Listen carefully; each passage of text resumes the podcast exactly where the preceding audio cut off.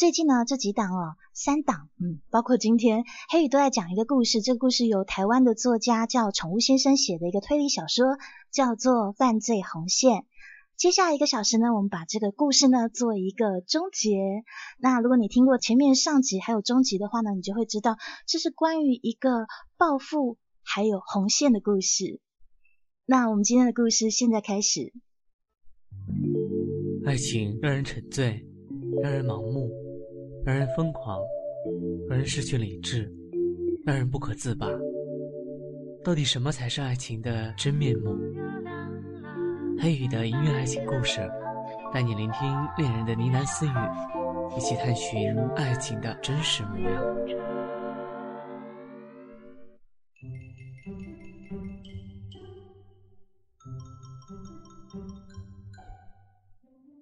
你相信人和人之间那种缘分真的是天注定的吗？就像有人说，月老会帮一对男女牵起红线，那个人就是你命中注定的另一半。陈刚明原本不相信这种传说的，但最近他相信了。同时，他也遇到了一个女孩，他的邻居。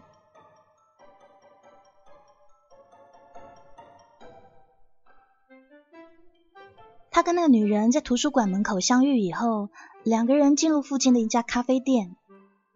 女人穿的套装，脸上画着淡淡的妆，看起来不艳丽，但是却有一股素净的美。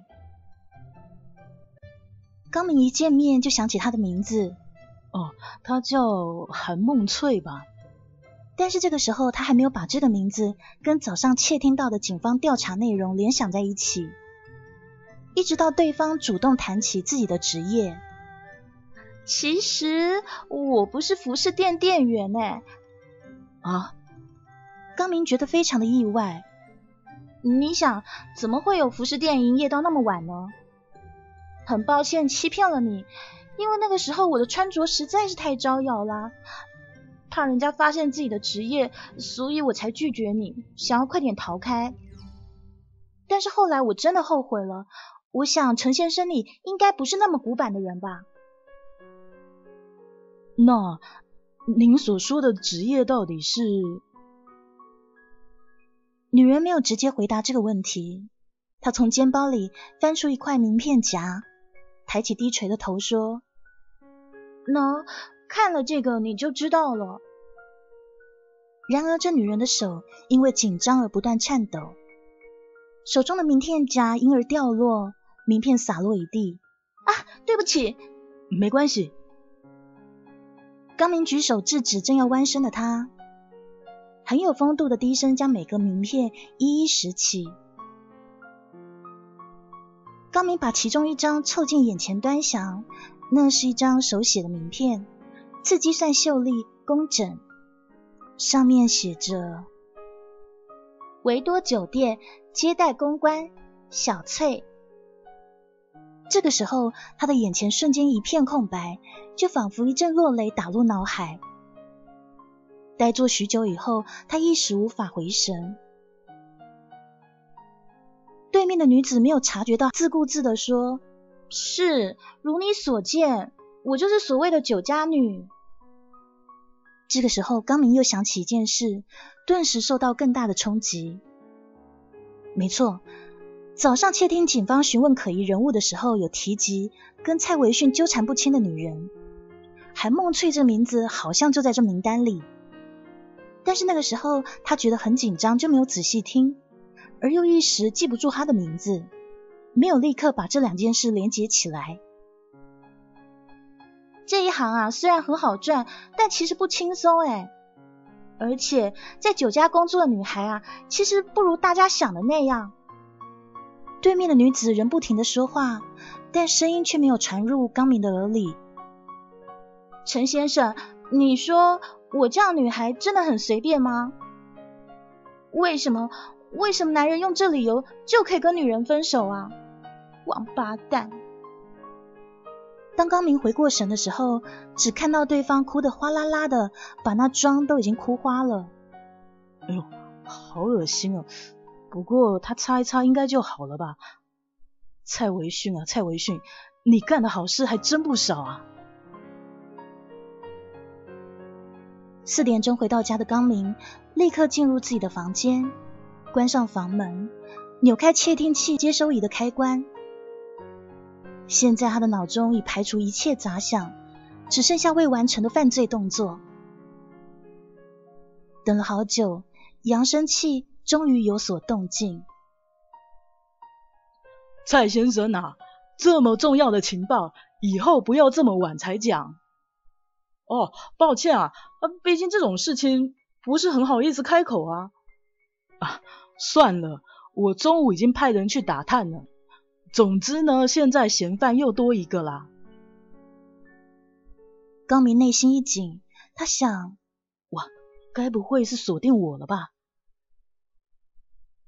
是这样子的，关于其他人的不在场证明呢？我们大概调查了一下，在小孩被绑架的那段时间呢，旧公司的员工都出席员工大会，他们有明确的不在场证明。啊，至于那些酒店小姐们呢，几乎都有其他人作证，但是有一位，哈，只有一位啊，谁啊？哦，那个女生叫做韩梦翠，听说上班后不久呢，就说身体不舒服，早退离开了。所以没有不在场证明。我们的人呢，现在要去拜访他的公寓，等一下应该会有消息。高明听了大吃一惊，怎么住在隔壁那个女人也没有不在场证明吗？这个时候，那组长清清喉咙的声音又响起：“ 其实根据鉴识组的采样，奔驰车上发现一些凌乱的指纹。”目前还在比对，不过我想应该都是你和你司机的指纹，不用抱太大的期望。还有呢，昨天的邮件我们也追踪出来了，发信端呢是市立图书馆总管。今天你也收到另外一封邮件嘛？我们接到通知就立刻追踪了，但是歹徒相当聪明，换了一个地方啊。当我们人赶过去的时候呢，已经没有发现任何可疑人士了。组长。你是说只剩下不在场证明这条线索了？哦，当然不是，蔡先生。歹徒不是说叫你凌晨两点到森林公园北边出口付钱吗？呃，是。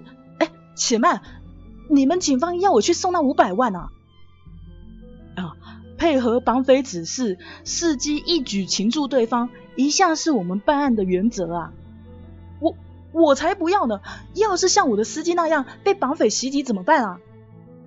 哎，蔡先生呐，不是我说你胆子小，状况跟上次不一样，这回呢，警方会保护你的人身安全呐。哦，不用担心，我们呢会在公园的东西北三个方向部署警力，有可疑人物出现就立刻会行动。组长，南侧不用派人吗？这个时候，小矮个说话了：“笨蛋，分局警力哪有那么多人呐？当然是针对歹徒可能过来的方向进行重点部署啊。”这对谈就此告一段落。高明在床上翻来覆去，并且思考接下来的打算。凌晨两点，大安森林公园。没有警力的南侧路口，在北侧等待啊。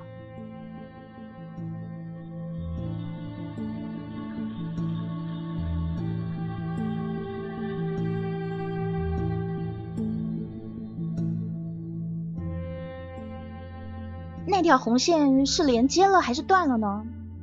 或许当时的我正是怀着这种忐忑不安的心情。我发现小鬼不见了。凌晨一点，我从床上惊醒，并且在五分钟后发现了这个可怕的事实：卧房、客厅、厨房、浴室这些地方都没有发现小鬼的身影。哎呀，死加菲猫，你到底在哪里？不要再闹了，快点滚出来啊！衣橱没有，冰箱没有，垃圾桶里……哎呀，我快要被逼疯了！他怎么可能藏在那种地方嘛？难道小鬼就这样逃走了吗？什么时候逃的？我跟那个女人在咖啡店谈完话以后，就一起回公寓，然后我就关进自己的房间，也不知道是什么时候睡着的。睡梦中我没有注意到小鬼的状况，他会趁这个时候离开吗？这有可能。慢着慢着，我回来的时候真的有看到他吗？会不会我回到家的时候，他早就已经不见了？那他是怎么突破那三道锁出去的？哎，等等，我出门的时候真的有锁门吗？那个时候沉浸在自己的勒索计划里面，说不定根本没有把门锁好。所以小鬼是趁我不注意的时候跑出去的喽。现在各种可怕的想象爬上我的脑海。我想不可以再待在家里了，警方不知道什么时候会找上门来。我呢，现在还不能被逮捕。于是我迅速的把所有东西装到大提袋里，草率的着装完毕以后，提着提袋飞奔而出。睡前没有进食的我，肚子饿到快要贴到背了，头晕眼花，四肢无力。我朝着某个方向不断的奔跑，反正离家越远越好。我跑的方向就是往森林公园的方向。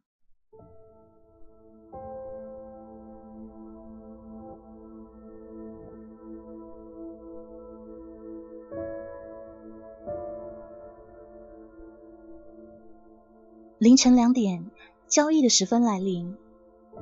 为了行动方便，刚明身穿体育外套、松软的长裤，还有运动鞋，拿着一根铝制的球棒，他的手微微颤抖。透过深夜的静谧，清晰可听见自己的吐气声。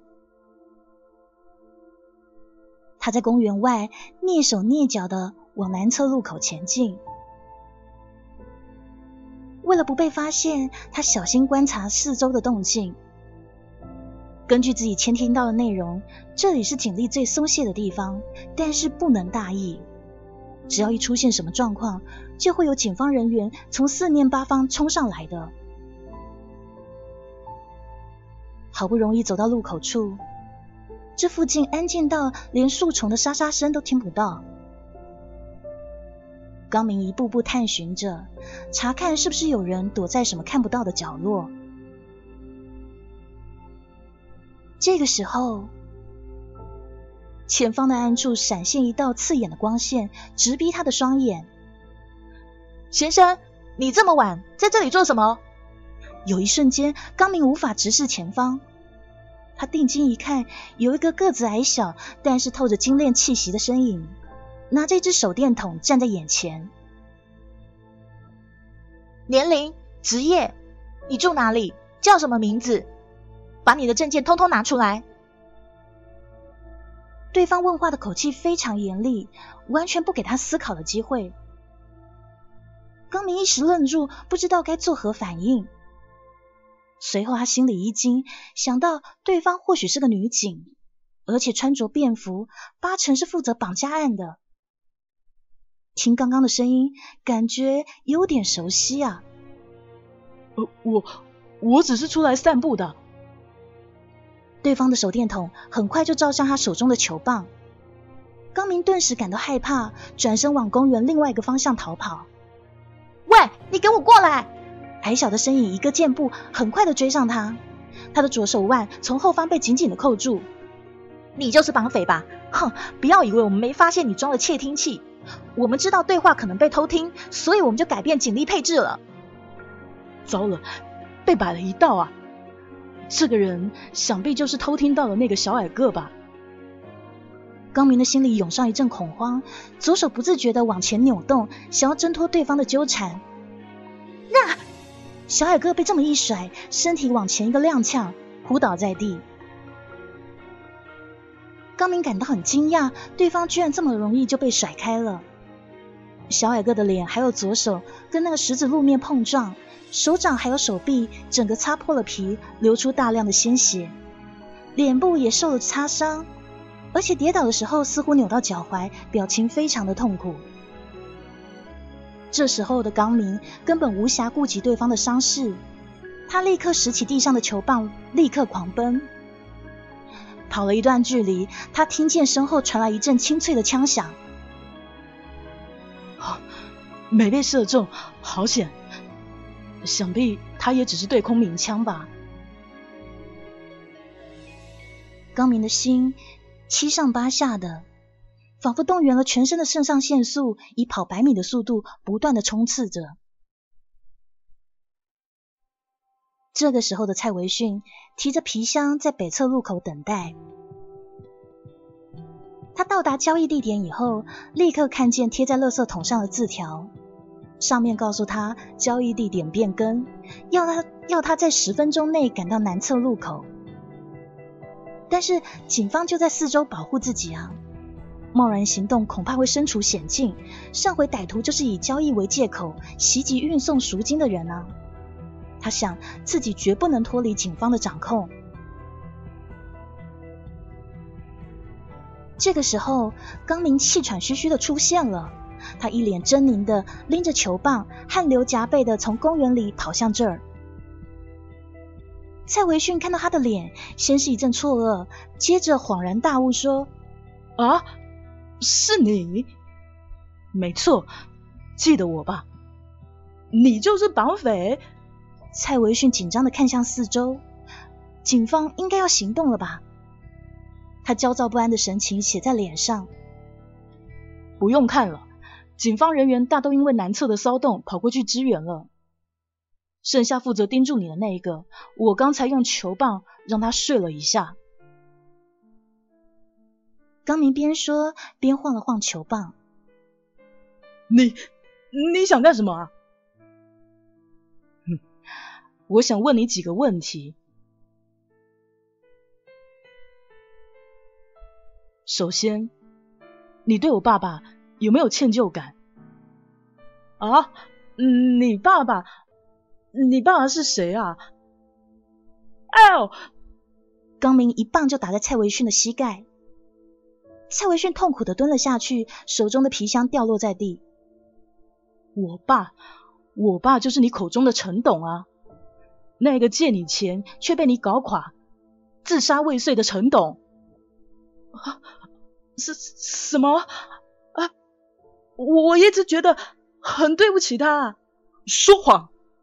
高明又一棒打在他的背上，哇！蔡维训痛得伏倒在地。这一棒是我帮我一个邻居打的。他蹲下去，凑近蔡维训的耳旁。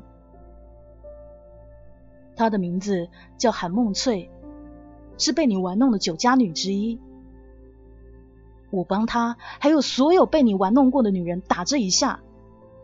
你，你分明是为了你自己啰嗦。又一棒敲下去，这回是小腿。这一棒是帮你老婆还有小孩打的。我，我，我又对我老婆小孩做了什么？什么？痛苦的男人声音越来越微弱，几乎已经变成呻吟了。你出去玩女人，又玩男人，把家事还有小孩都交给太太，你敢说你爱自己的家人吗？我我那么辛苦赚钱，当然我。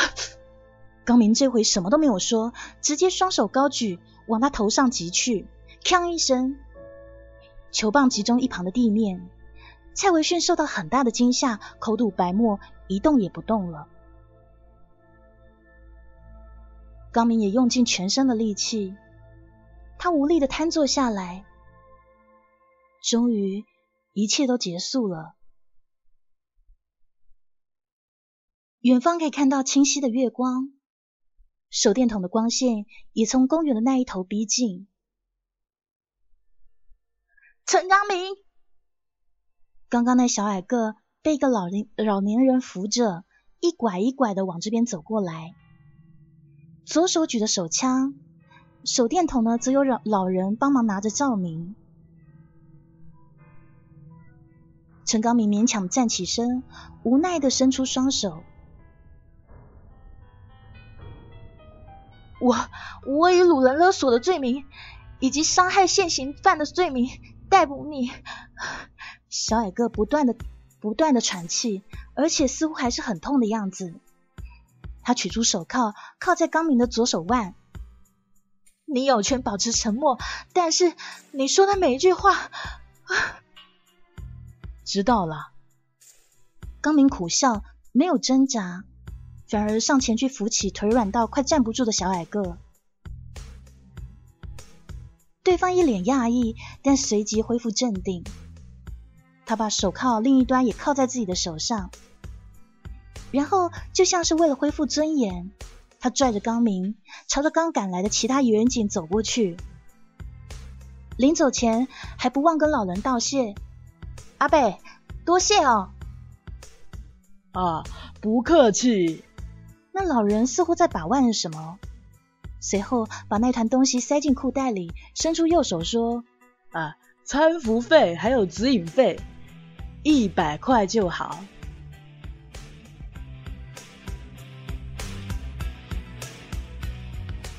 这个时候的警车前站着一个警员，一个女性，还有一个小男孩。那个女人就是韩梦翠，她圆睁的双眼露出不可置信的神情。刚明也只瞄了他一眼，他心想：“哎，红线已经断了吗？”辛苦你啦！小矮个向一旁的远景打招呼，然后笑了一下，随即对身旁的小男孩说：“弟弟，这个人是不是就是绑架你的坏人？”谁知道那小男孩皱着眉头很久，居然摇了头。真的吗？你再看清楚一点啊！小矮个似乎不死心。不是，他是好人，他没有绑架我，他只是带我去他家玩，跟我一起打电动。肚子饿了，还会请我吃洋芋片，还有好吃的蛋炒饭。小翠哥哥是好人啊，你快点放开他！一旁的刚明对这小孩善意的指控感到哭笑不得，他简直想大喊说：“别再说了，我做的是蛋包饭，不是蛋炒饭！你这斯德哥尔摩症候群的小鬼！”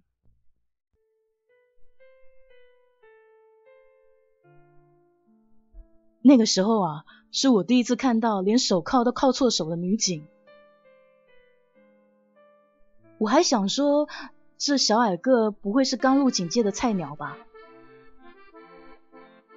哎，老婆，你回来啦？不就关个瓦斯吗？怎么接个电话就跟朋友聊天聊那么久呢？还敢说我怠慢客人？哦，原来你是找这一本啊，我错怪你了。作家先生，这是我昨天去跟当时我们的组长借的，这是相关人士的问访记录。抱歉，刚刚没有提到这个，里面有一些呢关于案件可以补足的地方，你可以参考看看。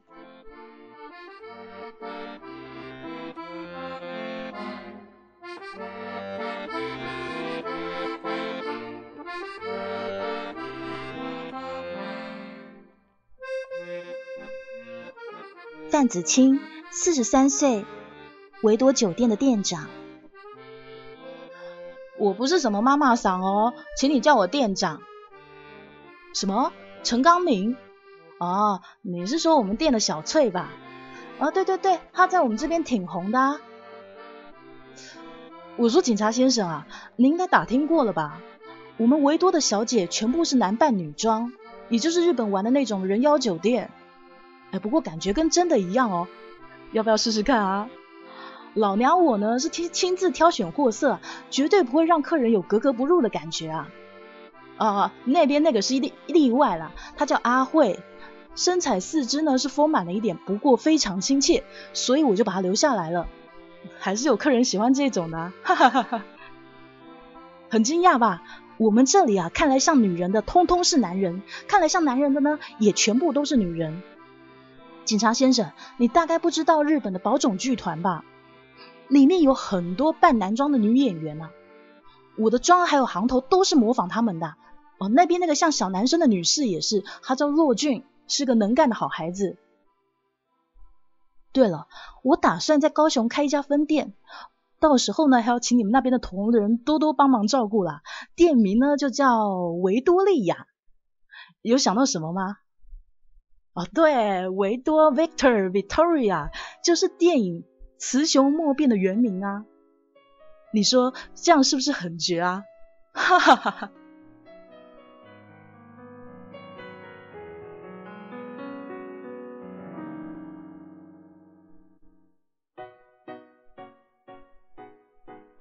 我在三年前研究所刚毕业的时候，跟父亲说我想一来台北一个人生活。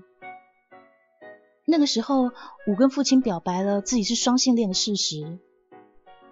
我还跟他说我想要去人妖酒店工作。结果那个时候，当然挨了父亲结实的一巴掌。我小时候的父亲其实跟一般的父亲没有什么两样，甚至更为甚至更为严厉。他从不会叫我去做这个做那个，但是只要我一做错事，他就会拿竹条子抽打我，不跟我讲道理。他很早就变成一家公司的大老板，对待孩子呢，就像对部署一样，从不手软。在我印象中，除了顶撞他好几次被吼回来以外，没有跟他好好的说过几次话，因为我畏惧他。我觉得他不是一个可以好好沟通的人，但是那天挨了一拳以后，我也不知道是吃错什么药了，劈头我就骂他老古板。我跟他说：“老子男女都喜欢，有什么不对？老子男女都想当，有什么不对？老子想爱世上更多的人，当男人就爱女人，当女人就爱男人，有机会变成每个人的心灵支柱，这样有什么不对？反正我脑子昏了，说了一长串，他也听得瞠目结舌。”最后，他转身背对我，说了几句话，就进了自己的房间。他说：“社会这个怪兽是残酷的，请至少保有一个男人的外衣，就算对你来说，那只是外衣。”那天晚上，我躲在棉被里哭了。我想起小时候，母亲硬要我矫正惯用的手，被父亲呵斥的情景。他其实没有扼杀我的信念，他想告诉我，他因为爱我会支持我，但是不希望我因为贯彻信念而葬身在让社会的价值观里面。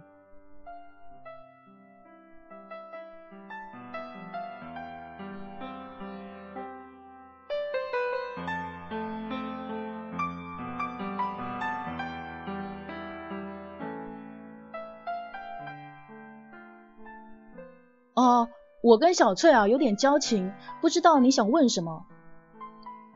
说话的人，维多的侍者杨若俊，二十四岁。小翠啊，她在我们这里是兼差的啊，时段是每周一、三、五的晚上九点到隔天三点。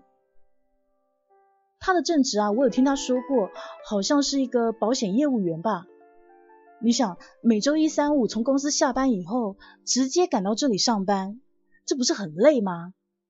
早上十点上班，凌晨三点下班，呢，到家都应该三点半了。这根本是除了睡觉时间以外都在工作吧？我有问过他为什么那么累，他那个时候跟我说，说这是他和父亲的约定。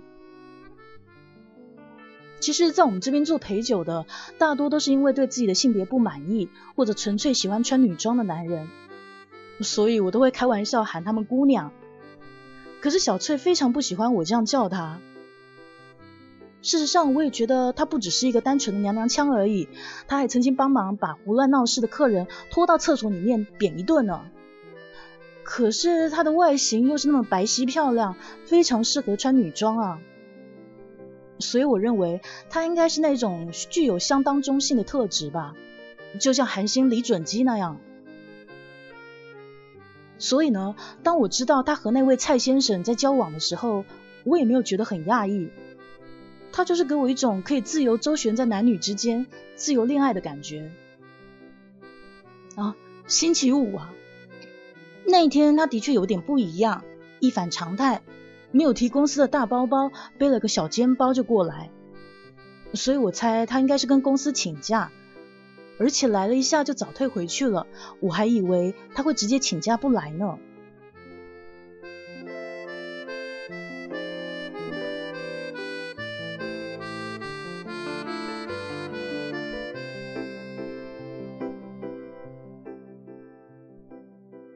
星期五的行动流程是这样的。早上的时候，我帮小鬼留了字条，拿出数位相机拍下他的照片，随后前往图书馆。所以我穿着轻松的衣服，但是因为中午即将前往宝联科技大楼，所以我在肩包里面塞了一套公司穿的廉价西装。我穿上跟昨天相同的 T 恤、牛仔裤，随后在肩包里面塞了一套衣服，那是工作时要穿的。前往图书馆发信，中午在图书馆厕所换上西装以后，搭公交车来回大楼，还有秘密公寓装设窃听器。然后我再搭车回到图书馆，换回 T 恤还有牛仔裤，收信并发第二封信。我一向坚持什么场合穿什么样的服装，那天换下来的衣服就放在肩包里面，所以西装都弄皱了。身上穿的呢是工作时的廉价西装，虽然皱巴巴的，不过这种场合应该算体面了。从图书馆出来以后，我因为嫌回家麻烦。直接搭公交车去上班的酒店维多，因为午夜十二点就是信里面约定的交易时刻，所以我跟若俊说我要早退，并且因为没有带陪酒的套装而向店里面借了衣服。我知道蔡维训晚上大多都留在公司，所以十一点早退就前往大楼附近的便利商店，假装在店里面听随身听，借以窃听办公室的一举一动，顺便买一些道具之类的。由于我酒店下班以后都会去那家店买东西，算是常客了。就算在里面边听切身边听随身听留连也没有关系。等到快要到交易时间的时候，我不出便利商店。那个时候碰巧遇上也从酒店早退下来的邻居韩小姐。后来呢，我就前往交易地点袭击司机。你问我为什么要袭击那司机啊？因为我窃听到的时候，我觉得很生气。那个家伙居然不自己来付赎金。袭击司机呢，不过是一个逼他出面的手段，而且我用的是电击棒，并没有造成很大的伤害。后来我在凌晨一点回到家，跟那小鬼玩游乐器，玩到早上七点才睡。大致上就是如此。作家先生啊。至于星期四或星期六的行程，你可以到自己重组看看啦。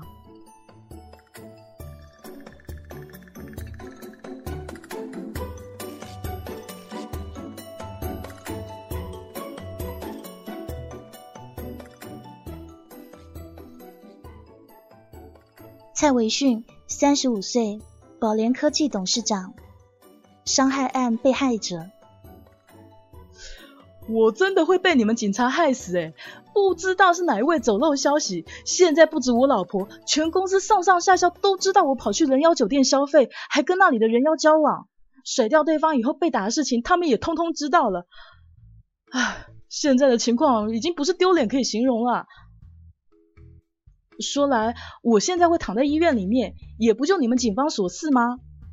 你们发现我房间有窃听器，推测歹徒可能会从南侧进入。变更警力配置也不跟我说，早知道南边有警察守着，我就按字条上的指示乖乖过去了。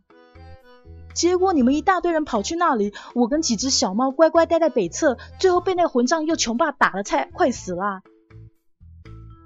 早知道他是陈董的儿子，我就不会去碰他啦。那个时候只是觉得好玩嘛，谁知道玩出火来了。我承认配给他钥匙是我不对啦。但是谁会想到他会去那两个地方装窃听器啊？而且我也不知道他家居然离我那个公寓那么近啊！早知道就把锁换了，或是把钥匙要回来了。哎，千金难买早知道啊！不过组长啊，你一定要相信我，我真的只是觉得好玩而已，绝对没有同性恋倾向啊！哎，你那什么脸啊？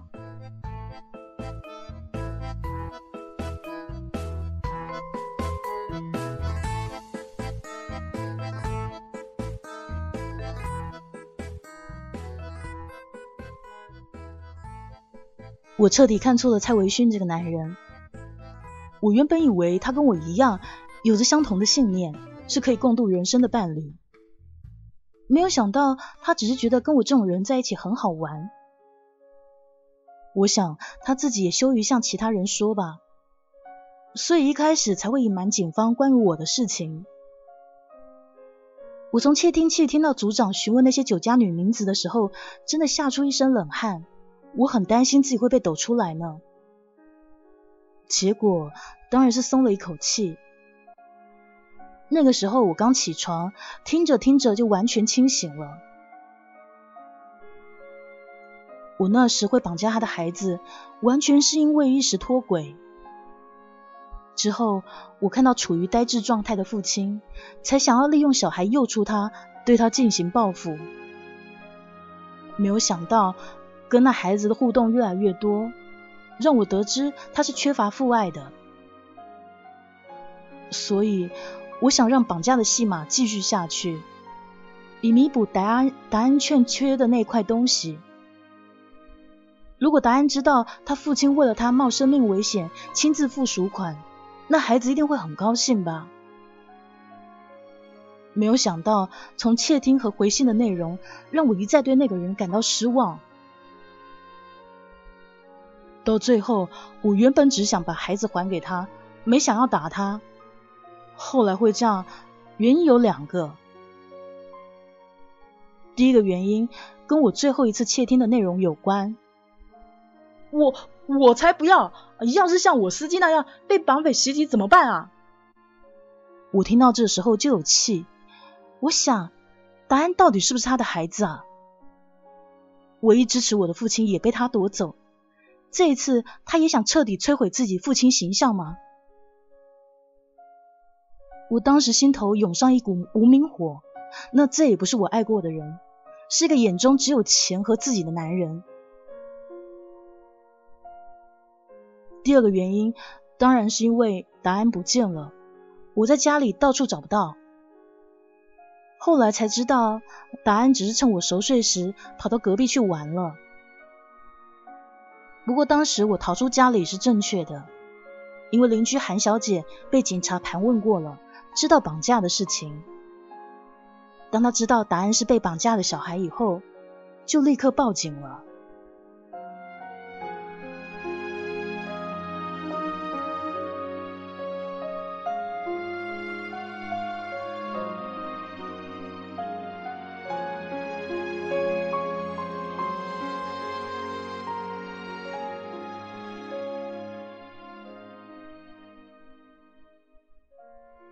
翠，二十七岁，甜心陪酒女郎。警察小姐，我跟你们保证，你们第一次问我的时候，我真不知道我邻居在维多工作，真的。那家店啊很有名，我当然也不知道他是绑架犯啊。知道的话，我哪会跟他说那么多啊？不过呢，我真觉得他不是个坏人。我在知道他所做的事情以后啊，我甚至觉得有点感动。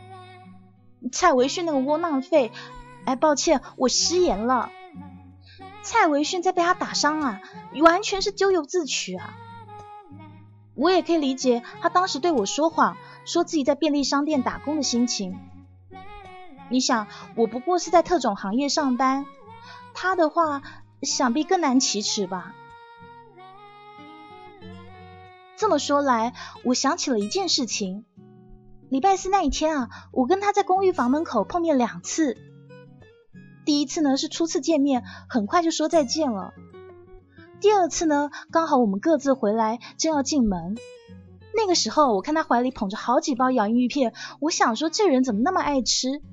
本来想帮他拿进房的，他却拒绝我。然后当他打开房间的铁门的时候，突然传出一阵哭声。让我们都觉得很尴尬。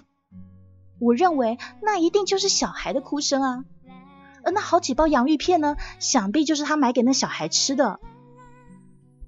啊，对了，警察先生，我在店里的名字呢叫小梦。如果以后呢有机会来我们甜心呢，欢迎指名我哟。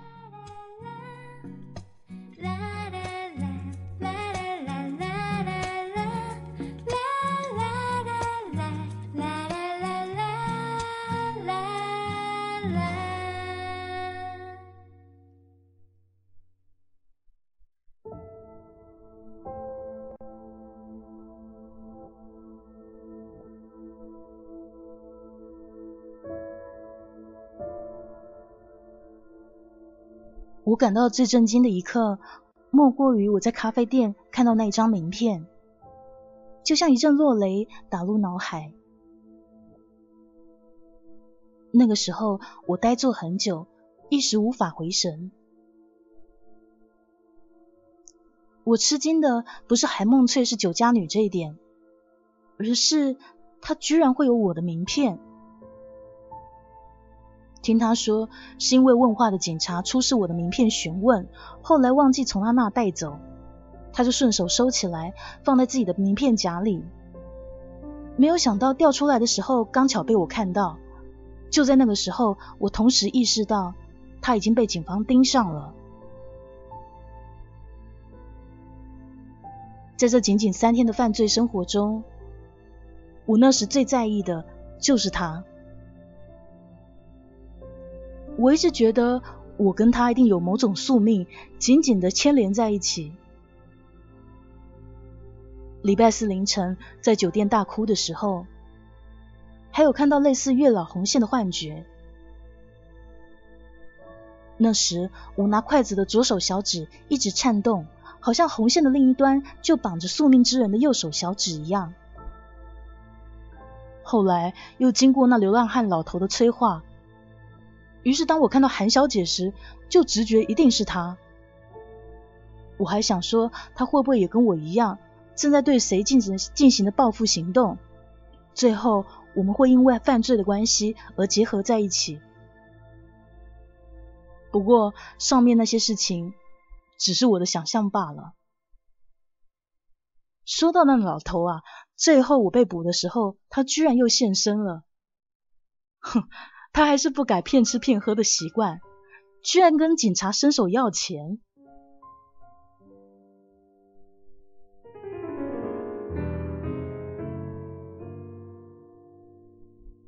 以上啊，就是我跟我太太相遇的经过。怎样，作家先生，很特别的经验吧？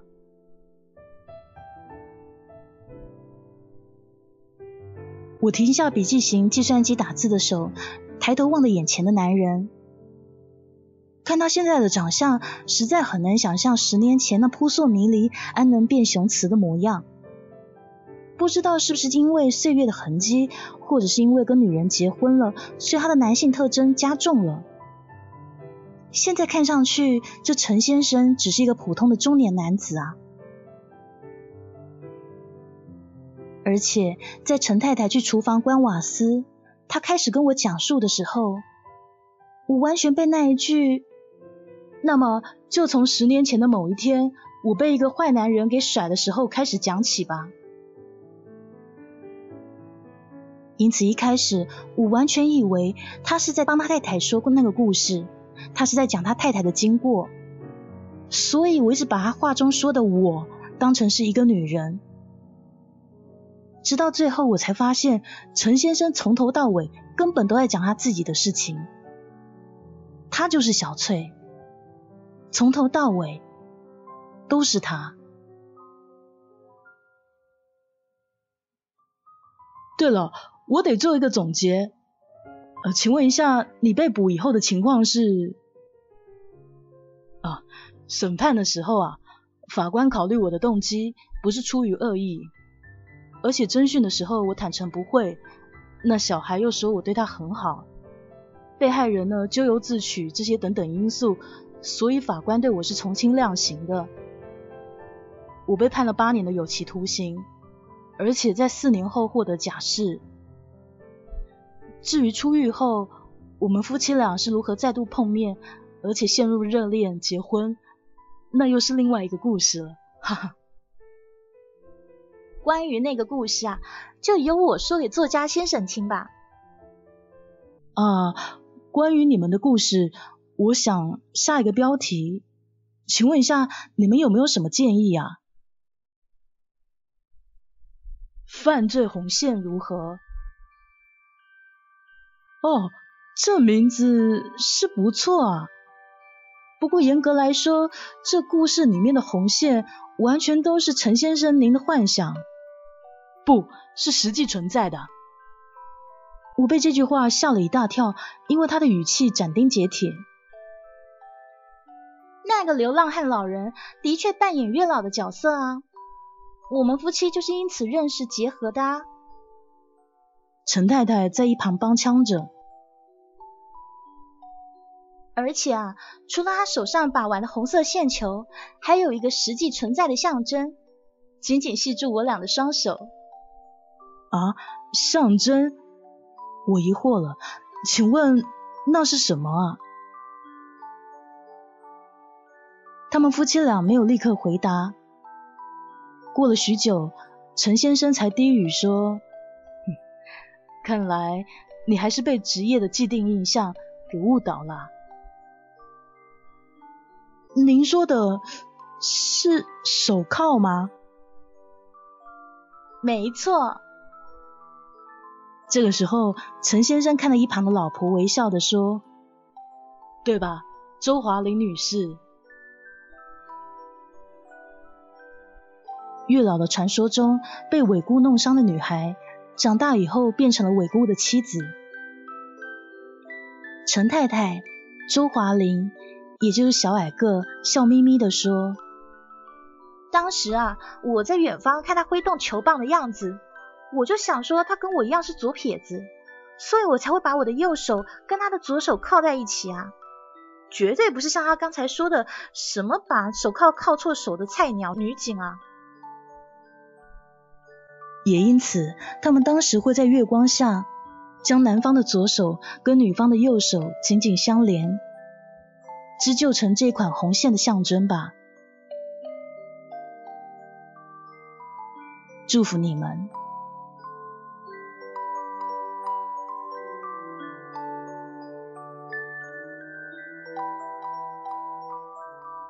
访谈完以后，我打算在离开这栋公寓之前，顺道拜访他们提到的楼下那对夫妻。他们说那是医生跟护士的组合。听起来没有什么稀奇的，不过到底哪个是医生，哪一个是护士呢？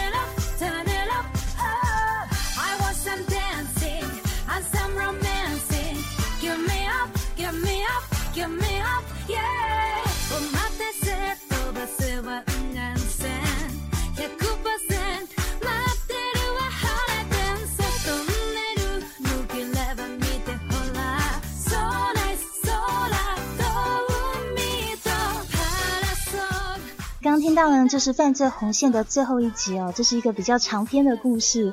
那因为呢，里面有一些关于推理啊，还有一些逻辑性的问题，不知道大家有没有听懂？而且里面的角色非常的多，里面角色一共有十八个，我听了都想哭了。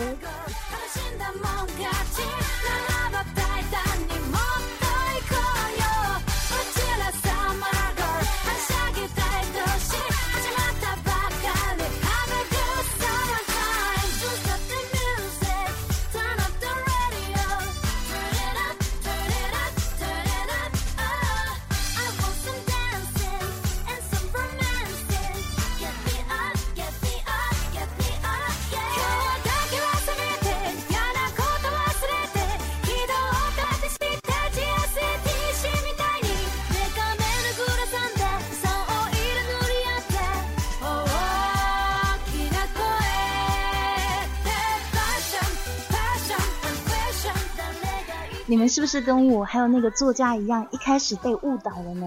我就以为说他说的那个其实是男生用日记在叙述自己的事情，而且女生呢是亲自在跟那个记者、跟那个作家在解说自己的经过。你以为是两个人的故事，对不对？我在刚开始看的时候以为是这样子的，我以为那个酒店小姐就是他的太太。我就是那个去厨房处理东西的太太，就没有想到搞了半天，最后都是这个先生。这个先生搞了半天，原本是在变性酒店上班的。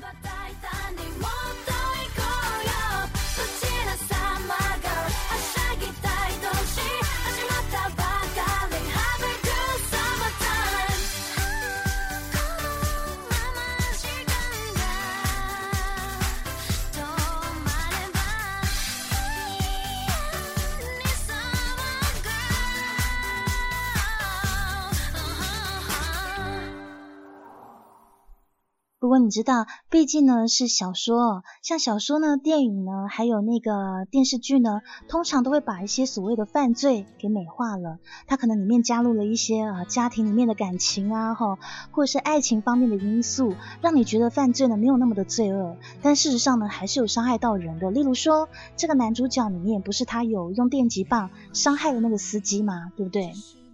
好，虽然说可能事后没有太大的损伤，但是当下那个人也很痛吧？那他把那小孩绑架了，对不对？虽然说他后来对那小孩很好，可是你怎么知道呢？说不定那小孩午夜梦回的时候会做到那个啊被人家绑架的噩梦，而且他也是用电击棒去对待那个小孩，不是吗？所以有的时候哦，你看到故事里面、小说里面、电影、电视里面，把一些事情美化了。看起来好像没有那么的罪恶，好像很美好，但事实上，他对人、对其他人还是有造成很大的伤害的。所以，无论说是什么样的情况，我们都要尽量的不要去让自己去伤害对方，不要去找理由、找借口。哦，想说什么我是不得已啊，我是被逼的啊，我也没有很用力啊，他也没有受到多大的损伤，不行的，不行的，因为有些事情并不是那么好把握的。例如说，他这样子打那个司机，那司机年纪已经大，有没有四十几岁、五十几岁？万一瘫痪呢？怎么办啊？对不对？哦，有很多事情其实我们没有办法掌控的那么好、那么完美的，因为别人的情况我们也不知道嘛。所以我觉得最好的方式还是去遇到一些事情愤愤不平的时候、悲愤莫名的时候，你还是最好先调整一下自己的心态，不要急着去采取一些行动去报复人家，哦，免得说会发生你预料不到的伤害，而伤害到的呢，往往是你不想伤害的人。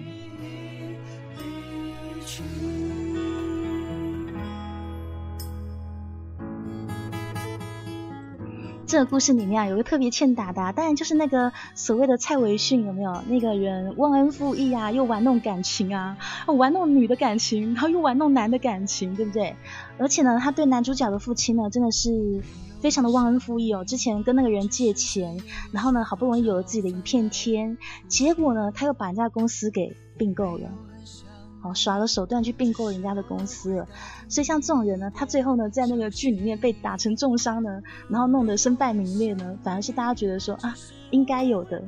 要不然你会觉得说，现实这种人都没有报应，为什么在故事里面他还是可以那个逃脱呢？对不对？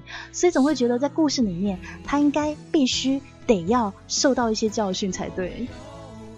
你会不会在生活中也很希望某些人受到教训呢？但是最好那个教训哦，不要出自你之手啦。有的时候呢，有老天自然会去制裁他的，或许不是现在，或许不是明年，哦，可能在以后的以后，也或许他正在受的制裁，但是你不知道，因为很多事情啊，我们在发生一些所谓的不愉快、自卑、难过的事情，一些沮丧的事情的时候，别人是不会知道的。因为我们都会戴着一个面具嘛，外面看起来啊仪表堂堂啊，非常风光啊，心情极好呀。但是事实上呢，自己一个人的时候才知道自己的心里面是不是苦。我没有很想你，我没有很想你，我只是爱你胜。